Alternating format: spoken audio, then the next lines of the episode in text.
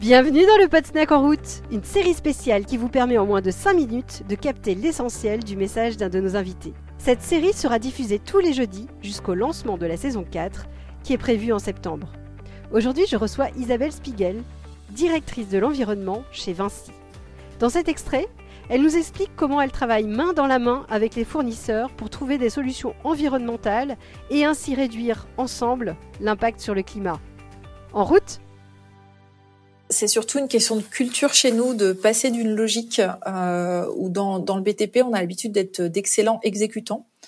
Euh, donc, quelle que soit la contrainte du client et l'environnement, bah, ça peut être une contrainte réglementaire ou des exigences très très fortes du client. C'est ça qu'on avait l'habitude de faire. Donc, on ne faisait pas rien en environnement, bien sûr, euh, avant, mais de passer cette logique-là à une logique de être proactif. Et c'est ça la culture de notre groupe euh, qu'il faut qu'on fasse évoluer euh, vers là. C'est sur l'environnement, on a énormément de choses à dire, même si on nous le demande pas.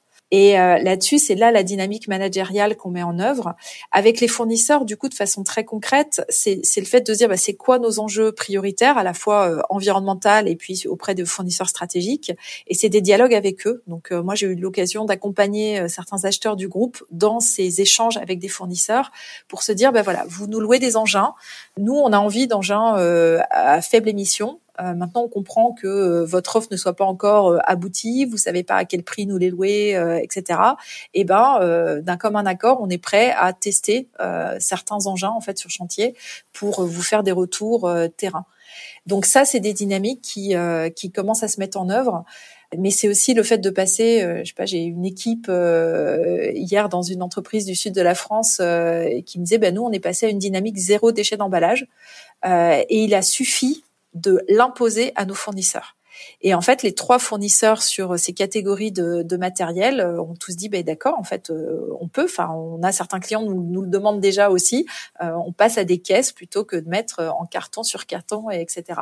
Donc c'est une, logique vraiment de passage à l'action. Je pense que c'est la politique des petits pas hein, sur un, cas comme ça, mais c'est de se dire si on n'en parle jamais, on suppute que l'autre ne va pas forcément vouloir. Or, voilà, c'était presque magique d'entendre cette équipe me dire, mais il a suffi de l'imposer.